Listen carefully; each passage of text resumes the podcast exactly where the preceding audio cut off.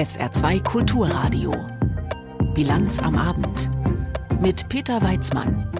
Über 100 Tote bei Explosionen im Süden Irans. Was bislang dazu bekannt ist, das besprechen wir gleich mit unserer Korrespondentin. Außerdem geht es heute Abend um die Hochwasserlage in Deutschland und Frankreich und um das dritte Springen bei der Vier-Schanzentournee. Herzlich willkommen. Zwei Explosionen und viele Tote. In iranischen Staatsmedien ist derzeit von über 100 Toten die Rede, nach Explosionen in der Stadt Kerman im Süden des Landes. Die ereigneten sich offenbar in der Nähe eines Friedhofs und das Ganze steht wohl im Zusammenhang mit einer Gedenkfeier für einen General der Revolutionsgarden namens Soleimani, der war 2020 bei einem gezielten Drohnenangriff mutmaßlich der USA getötet worden. Karin Sens ist unsere ARD-Korrespondentin, die für den Iran zuständig ist. Und mit ihr sind wir nun live in der Türkei verbunden. Frau Sens, was genau ist da heute passiert in Kerman? Also fest steht, dass es zwei Explosionen gegeben hat im Abstand von weniger als 20 Minuten. Und ähm, die Rede ist davon, dass die etwa zwei Kilometer entfernt von diesem Friedhof passiert sind. Auf diesem Friedhof, Sie haben es schon angesprochen, haben sich zu dem Zeitpunkt oder auch in dieser Umgebung mehrere hundert Menschen versammelt, um eben diesem wichtigen General der mächtigen Revolutionsgarden im Iran, Qasim Soleimani, zu gedenken. Er ist genau vor vier Jahren im Irak getötet worden durch einen Drohnenangriff und er gilt für viele, nicht für alle im Iran, als ein Held, ein Märtyrer Mauerer. Und genau das wollte man eben heute beim Friedhof bei dieser Gedenkfeier zum Ausdruck bringen. Das heißt, es war eine eher regierungsnahe Veranstaltung. Gibt das Hinweise auf die Urheberschaft dieser Tat? Also es ist ganz eindeutig, ein, waren dort bei dieser äh, Gedenkfeier Anhänger des Regimes und eben auch Anhänger für, für Soleimani. Ähm, es gibt bis jetzt kein Bekennerschreiben, aber das ist ehrlich gesagt im Iran auch nicht wirklich ungewöhnlich, denn der Iran liefert sich mit seinem Erzfeind Israel eine Art Schattenkrieg. Es gibt immer wieder Anschläge, tödliche Anschläge, beispielsweise im Iran auch auf Experten im Zusammenhang mit dem iranischen Atomprogramm. Ähnliches erlebt man auf israelischer Seite. Seite. Keine der beiden Seiten bekennt sich offiziell zu diesen Anschlägen, aber Beobachter gehen jeweils davon aus, dass sie eben durch die andere Seite beziehungsweise eben auch durch den Geheimdienst Israels im Iran dann ähm, verübt werden. Aber wie gesagt, ähm, es ist nicht wirklich zu erwarten, wenn Israel tatsächlich hinter diesen Explosionen, hinter diesem Terroranschlag steckt, dass es ähm, da ein offizielle ja, Bekennerstatement geben wird. Israel ist eine Möglichkeit, wo es zumindest sein kann, dass der Iran versucht, das in diesen Kontext zu stellen. Die andere Möglichkeit wären ja auch möglicherweise die Opposition im Iran selbst. Ich meine, das Land ist ja von innenpolitischen Spannungen praktisch zerrissen. Das Regime unterdrückt die Bevölkerung. Oder wäre ein solcher Anschlag durch die iranische Opposition vollkommen untypisch?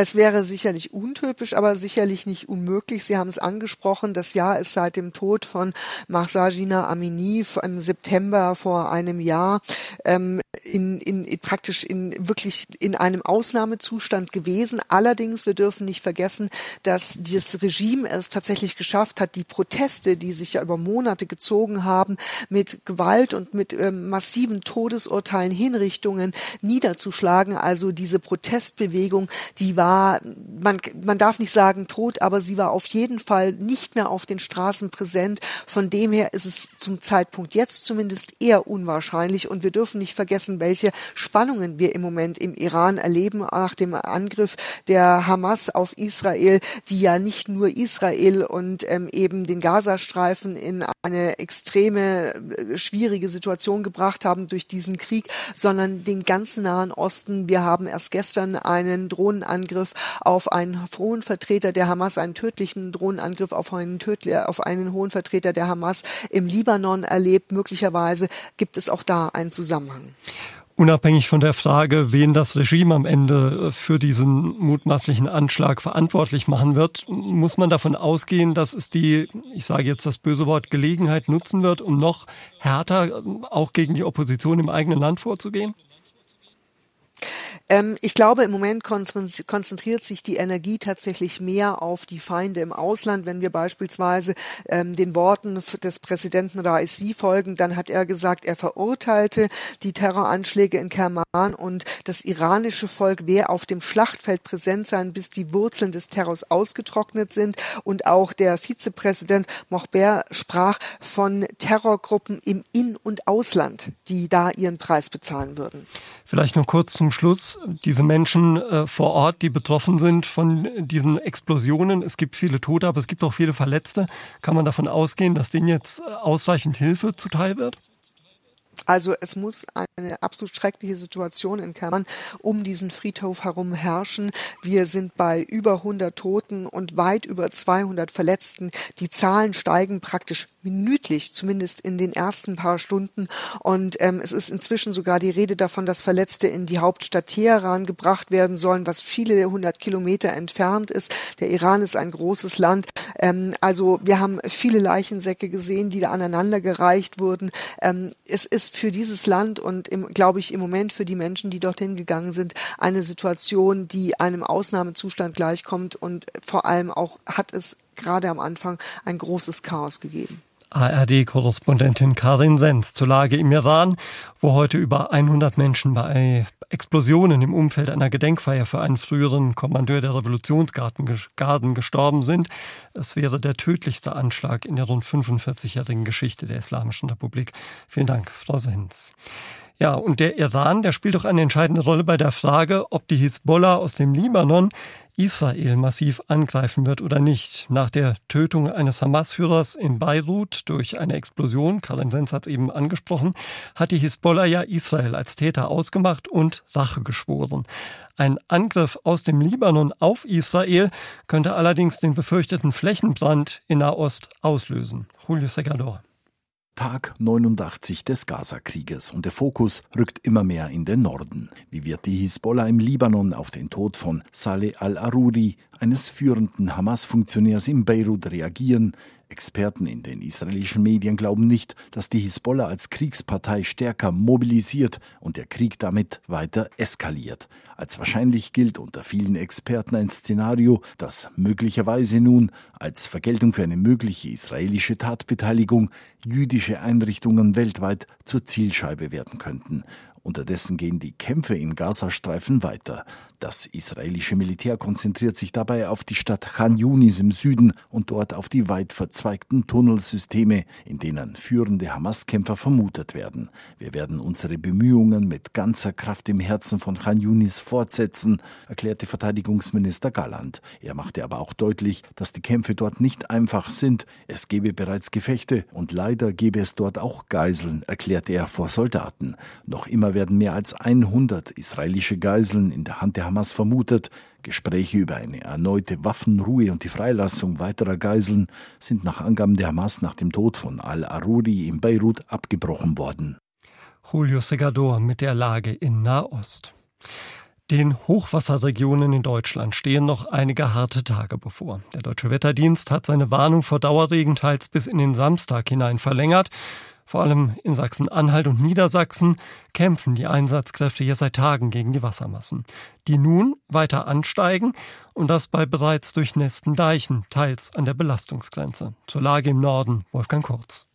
Es hat geregnet und es wird weiter regnen. Das heißt für tausende Helferinnen und Helfer in den Hochwassergebieten Niedersachsens, die Arbeit geht weiter. Teils unter schwierigsten Umständen schildert Gerald Rösing vom Technischen Hilfswerk Farel. Das äh, demotiviert ungemein, wenn man durchnässt ist, wenn es kalt ist, dann noch Wind dazu kommt. Das äh, demotiviert die Kräfte ungemein. Aber wir sind trotzdem gut am Arbeiten gewesen und haben vieles geschafft. Ohne die vielen ehrenamtlichen Helferinnen und Helfer wäre das Hochwasser im Land nicht einzudämmen.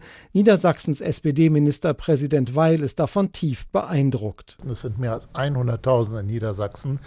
Aber wir brauchen diese Kräfte auch weiterhin. Und deswegen die ganz, ganz herzliche Bitte an alle Arbeitgeber in Niedersachsen, soweit ihre Mitarbeiterinnen und Mitarbeiter zu diesem Kreis dazugehören, sie darin zu unterstützen und zu ermutigen, weiterzumachen im Katastrophenschutz Auch wenn es in diesem Fall jetzt eben dazu führen mag, dass man dann mal am Arbeitsplatz fehlt, aber jetzt die Bekämpfung der Wassermassen muss Vorrang haben. Besonders kritisch ist die Lage derzeit im Nordwesten Niedersachsens, sagt die Direktorin des Landesbetriebs für Wasserwirtschaft, Küsten und Naturschutz Rick Meyer. Rund um Oldenburg ist das Schlimmste noch nicht überstanden. Und wir müssen uns auch weiterhin anschauen an der Weser, auch Oberweser, auch da sind wieder ansteigende Wasserstände zu erwarten. Viele, deren Häuser noch im Wasser stehen, fragen sich jetzt, wie sie die Schäden bezahlen sollen. Ministerpräsident Weil kündigte einen Nothilfefonds an, 2017 gab es so etwas schon mal in Niedersachsen.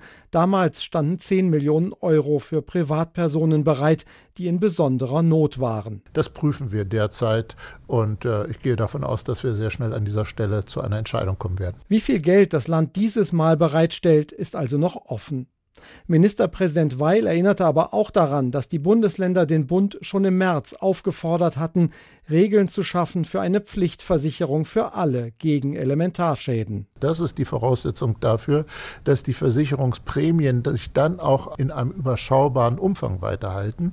Denn auch dieses Mal in Niedersachsen und davor in vielen Fällen in anderen Ländern ist deutlich geworden, als Staat wird man auf Dauer nicht ständig die Lasten dieser Naturereignisse tragen können. Wir brauchen an dieser Stelle auch die private Vorsorge. Allerdings ist beim Bund noch nichts passiert obwohl Experten erwarten, dass immer häufiger Schäden durch Naturgewalten auftreten.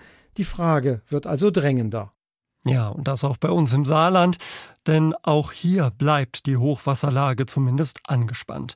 Rund 190 unwetterbedingte Einsätze hat es laut Innenministerium in den vergangenen beiden Tagen gegeben. Und angesichts des Dauerregens dürfte es nicht dabei bleiben. Besonders im Fokus ist derzeit Ottweiler. Dort droht die Blies nahe des Schlosstheaters in die Stadt zu fließen. In der Saarbrücker Denkmalstraße am Winterberg hat es am Mittag einen Hangrutsch gegeben, der auch eine Stützmauer mitgenommen hat. Und Jessica Ziegler, die war für uns in Wiebelskirchen. Auf den Straßen sieht man so auf den ersten Blick nicht viel vom Hochwasser. Aber dann sind wir am Festplatz von Wiebelskirchen angekommen und da ist es wirklich heftig. Ein kleiner Transporter steht dort bis zu den Fenstern im Wasser. Nebendran eine Kfz-Werkstatt und die sind gerade dabei, sich mit Sandsäcken vor noch mehr Wasser zu schützen. Ich habe mich dort mit der Chefin Alessandra Peter unterhalten. Wir füllen Sandsäcke, haben die ganzen Autos halt wie gesagt weggeschafft, die Türen machen wir alle zu. Das war's. Ja, bis auf zwei Autos, die konnte sie nicht mehr wegschaffen. Die stehen hier nämlich fast komplett unter Wasser und die sind jetzt auch nicht mehr zu retten. In der Werkstatt ist noch kein Wasser angekommen, aber auch das liegt noch im Bereich des Möglichen, sagt Alessandra Peter. Also die Feuerwehr hat eben gesagt, sobald die Schleuse in Ottweiler aufgeht, äh, läuft die Brücke hier voll, beziehungsweise an der Brücke staut es sich dann. Dann haben wir noch eine halbe Stunde Zeit und dann müssen wir hier weg. Also in Ottweiler sagt der Katastrophenschutz, dass die Lage aktuell stagniert und sie noch ein gutes Stück von der Öffnung des Wehrs entfernt seien. Aber es soll ja noch weiter regnen. Ne? Da muss man abwarten, wie es sich entwickelt. Hier in Wiebelskirchen beobachtet die Feuerwehr weiterhin, wie nah das Wasser an die Brücke rankommt. Das sagt der Pressesprecher der Feuerwehr Neunkirchen, Christopher Benkert. Viel Luft nach oben haben wir an dieser Stelle ja nicht mehr. Das ist eine der neuralgischen Hochwasserstellen innerhalb der Kreisstadt Neunkirchen. Über diese Brücke verläuft eine Hauptverkehrsstraße. Wenn der Pegel weiter steigt, müssen wir die Brücke vermutlich sperren. Dazu müssen wir jetzt die nächste Zeit den Pegelanstieg genau im Auge behalten. Vielleicht haben wir aber auch Glück und der Pegel fällt. So viel aus Wiebelskirchen. Jessica Ziegler war für uns vor Ort. Bibelskirchen also einer der Orte im Saarland, an denen es in den kommenden Stunden zu Überflutungen kommen könnte. Und auch an der Saar wird es zunehmend knapp, vor allem beim saarländischen Hochwasserklassiker in Saarbrücken. Dazu Michael Pendt vom Hochwassermeldezentrum beim Landesamt für Umwelt und Arbeitsschutz. Die Saar wird eben auch ansteigen bis in der Nacht zum 5.1. Der kritischste Punkt hier in St. Anual, das ist die äh, Überflutung der Stadtautobahn. Das wird ganz knapp, nach derzeitigen Rechnung werden wir das ganz knapp die entsprechende Höhe nicht erreichen. Zunächst mal, was die Saar betrifft, wird es ansteigen und dann werden wir sehen, ob wir am morgen Nachmittag den Scheitelpunkt 3,50 Meter, 3,70 Meter oder auch oberhalb 3,80 Meter, ob der da zu liegen kommt und eine entsprechende Überflutung der Stadtautobahn vorliegt. Das werden wir morgen nochmal sehen. Wir werden in den Zeiträumen nach 19 Uhr nochmal neue Prognoserechnungen machen und die auch in die Wasserstandsvorhersage ins Internet stellen sagt Michael Pendt vom Hochwassermeldezentrum. Auch bei unseren Nachbarn in Nord- und Nordwestfrankreich sind nach heftigen Regenfällen seit dem vergangenen Wochenende große Gebiete überschwemmt. Besonders angespannt ist die Lage im Departement Pas-de-Calais. Seit gestern Nachmittag gilt dort die höchste Hochwasserwarnstufe. Für sieben andere Departements hat der Wetterdienst ebenfalls Warnungen ausgesprochen. Erst im November war die Region von Hochwasser betroffen. Caroline Döller. Françoise führt einen Reporter des Fernsehsenders BFM durch ihr Haus, wartet durch die brackigen, braunen Wassermassen. Ein einziges Déjà-vu, nachdem hier schon im November alles überschwemmt war. Françoise lebt in Blondec, einem kleinen Ort im Departement Pas-de-Calais.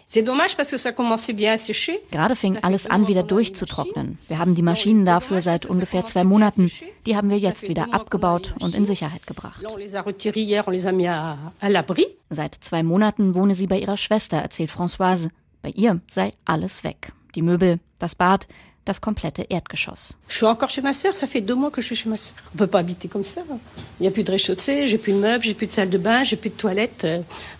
Bereits Anfang November waren erst zwei Sturmtiefs über die Region gefegt, dann kamen heftige Regenfälle und jetzt schon wieder. Beim Besuch in den Überschwemmungsgebieten hatte Präsident Macron damals Finanzhilfen in Höhe von 50 Millionen Euro versprochen. Viele Menschen sind verzweifelt, warten immer noch auf das Geld der Versicherungen für die Hochwasserschäden von November. Vincent Maquignon arbeitet im Rathaus von Blondec. Auch sein Haus sei seit zwei Monaten unbewohnbar, erzählt er im Radiosender France Info. On a eu de beaux discours euh, de notre ministre euh, Monsieur Béchu, on a eu un beau discours de Monsieur Macron. Im November waren der Umweltminister und der Präsident da und haben schöne Reden gehalten. Aber jetzt haben hier alle mehr als die Nase voll. Manche Kollegen müssen Antidepressiva nehmen, weil sie sonst nicht klarkommen. Wir wollen nur noch weg von hier. Mit Soforthilfen allein bekomme man solche Situationen kaum in den Griff, glaubt François de Coster. Man müsse grundlegend umdenken, findet der Bürgermeister von Saint-Omer, einer Kleinstadt fünf Kilometer nördlich von Blondec. Il faut aller plus loin, il faut plus d'équipements en amont. Euh, Wir müssen noch mehr tun. Wir brauchen schon im Voraus mehr technische Lösungen, damit sich die Wassermassen langsamer ausbreiten. Und wir müssen daran arbeiten, das Wasser Richtung Meer abzuleiten. 2002 hatten wir von einem Jahrhundert-Hochwasser gesprochen, aber durch die Auswirkungen des Klimawandels wird uns das häufiger und heftiger treffen. Darauf müssen wir uns jetzt schnell vorbereiten.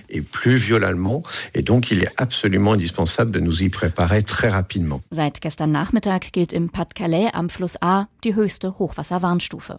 Innenminister Gérald Darmanin hat angekündigt, 120 zusätzliche Feuerwehr- und Militärkräfte ins Departement zu schicken. Auch für sieben andere Departements, darunter im Osten nahe der deutschen Grenze und in der Bretagne, gibt es Hochwasserwarnungen. Entspannung erwarten Wetterexperten gegen Wochenende. Dann soll kältere und vor allem trockenere Luft kommen. Caroline Düller über das Hochwasser im Norden Frankreichs. Gehört hier in der Bilanz am Abend auf SA2 Kulturradio. Der Arbeitsmarkt und die Vier-Schanzentournee sind gleich zwei unserer Themen bis 18 Uhr. Jetzt gibt's erstmal die Meldungen in Kürze mit Johann Kunz. Die EU hat Sanktionen gegen den russischen Diamantenförderer Alrossa verhängt. Das hat der EU-Außenbeauftragte Borrell im Kurznachrichtendienst X mitgeteilt.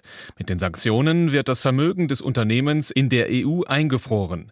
Außerdem darf der Geschäftsführer nicht mehr in die EU einreisen. Zur Begründung hieß es, Alrossa sei für Handlungen verantwortlich, die die territoriale Unversehrtheit und Unabhängigkeit der Ukraine bedrohten. Behördengänge in Deutschland dauern im Schnitt zwei Stunden und 21 Minuten. Das geht aus einer Umfrage des Digitalverbandes Bitkom hervor. Demnach kosten die An- und Abreise mit knapp einer Stunde am meisten Zeit. Knapp 50 Minuten verbrächten die Bürger mit Warten. Das eigentliche Anliegen werde in einer guten halben Stunde erledigt. Bitkom-Präsident Wintergerst erklärte, Ziel müsse sein, künftig alle Behördengänge digital abzuwickeln. Die Menschen würden viel Zeit sparen. Der Neunkircher Zoo vermeldet einen Besucherrückgang. Im vergangenen Jahr kamen demnach knapp 155.000 Besucher. Im Jahr 2022 waren es noch gut 10.000 mehr. Zoodirektor Fritsch sagte dem SR, Gründe dafür seien unter anderem das schlechte Wetter im Frühjahr und die zahlreichen Baumaßnahmen auf dem Gelände. Wichtigstes Projekt in diesem Jahr ist laut Fritsch die Pinguinanlage. Sie soll bis Jahresmitte fertiggestellt werden. Die Kosten belaufen sich auf rund eine halbe Million Euro. Das Geld stammt vom Zooverein.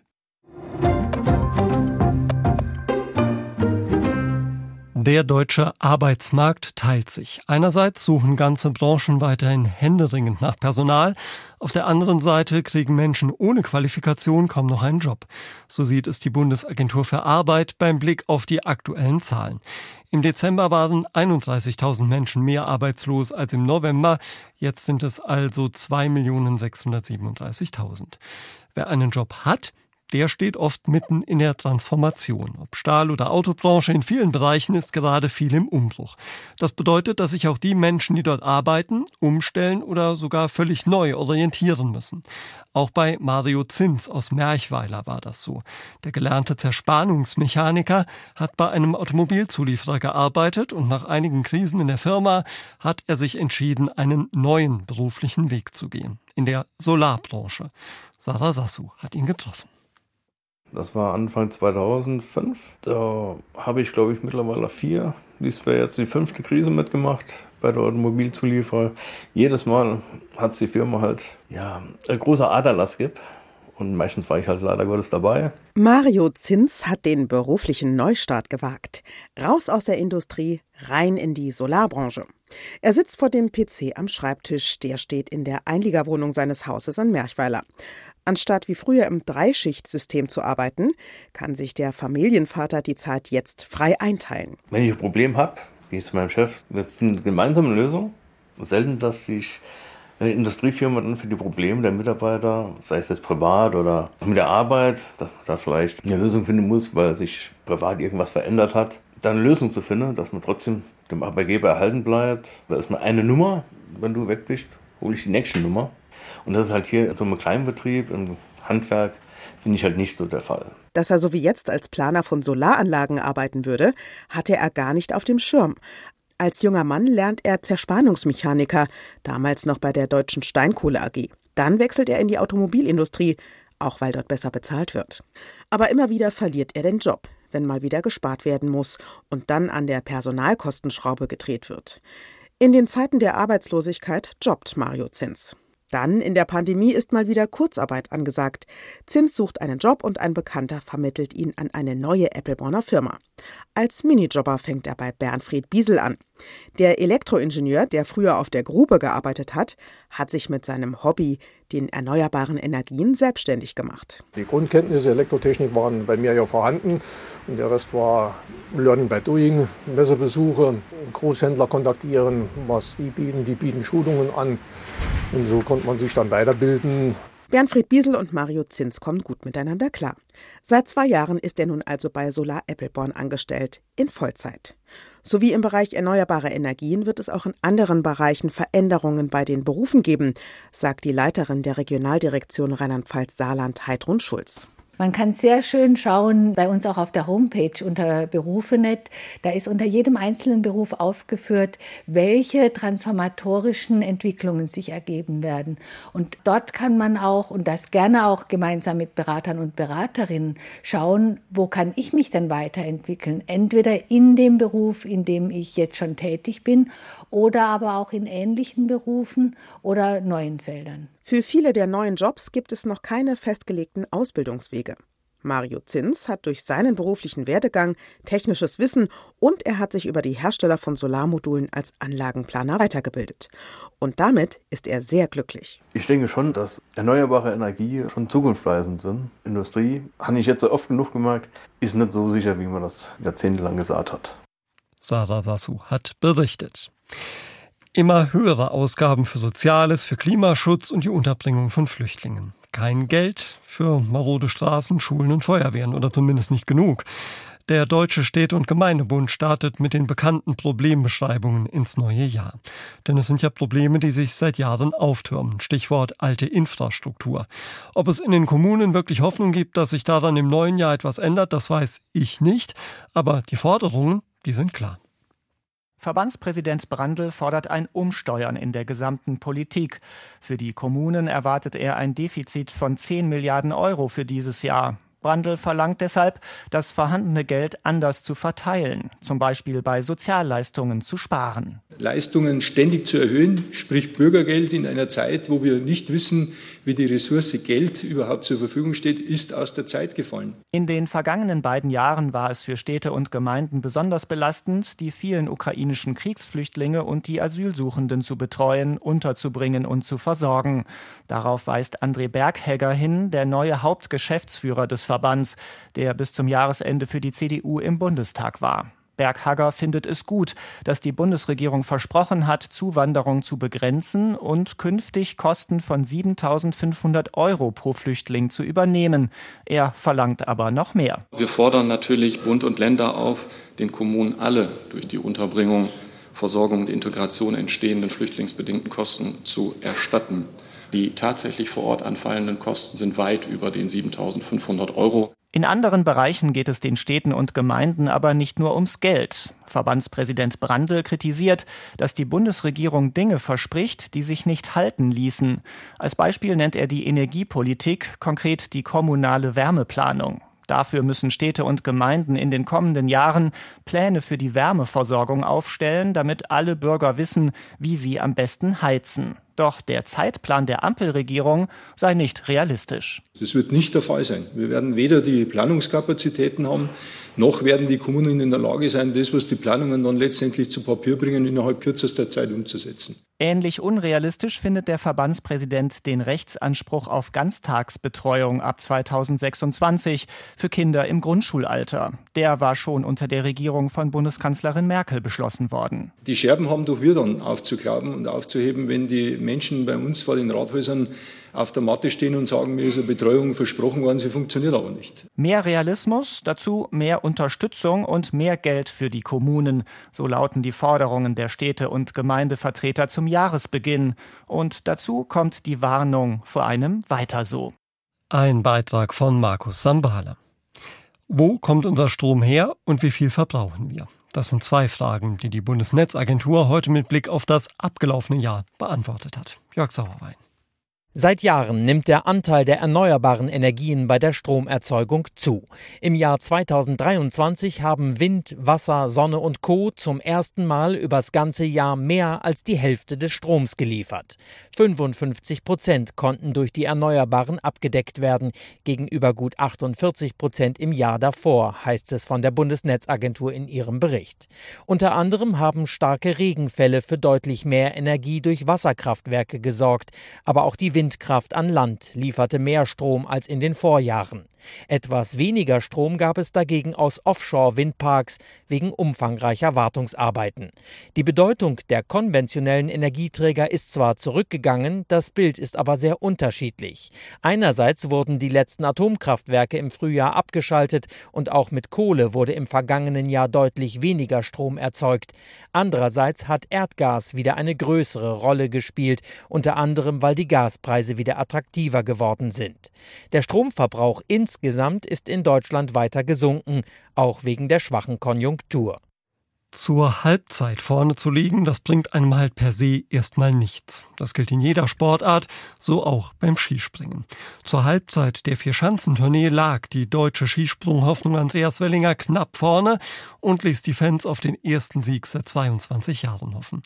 Diese Hoffnungen haben heute beim dritten Springen in Innsbruck zumindest einen kleinen Dämpfer erlitten. Edgar Endres. Entschieden ist rein gar nichts, auch nicht nach dem Schicksalsberg der Deutschen, dem Berg Isel.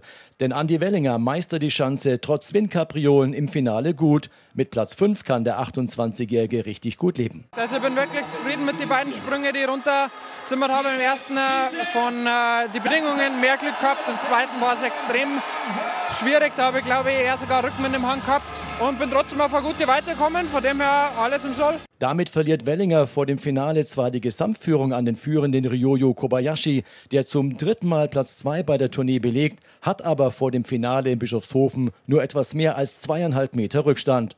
Kein Drama für Bundestrainer Stefan Horngacher. Wenn du einen Bergisel überlebst bei der Tournee als Zweiter, dann hast du nur ein paar Punkte Rückstand, kannst eigentlich gelassen nach Behofen gehen.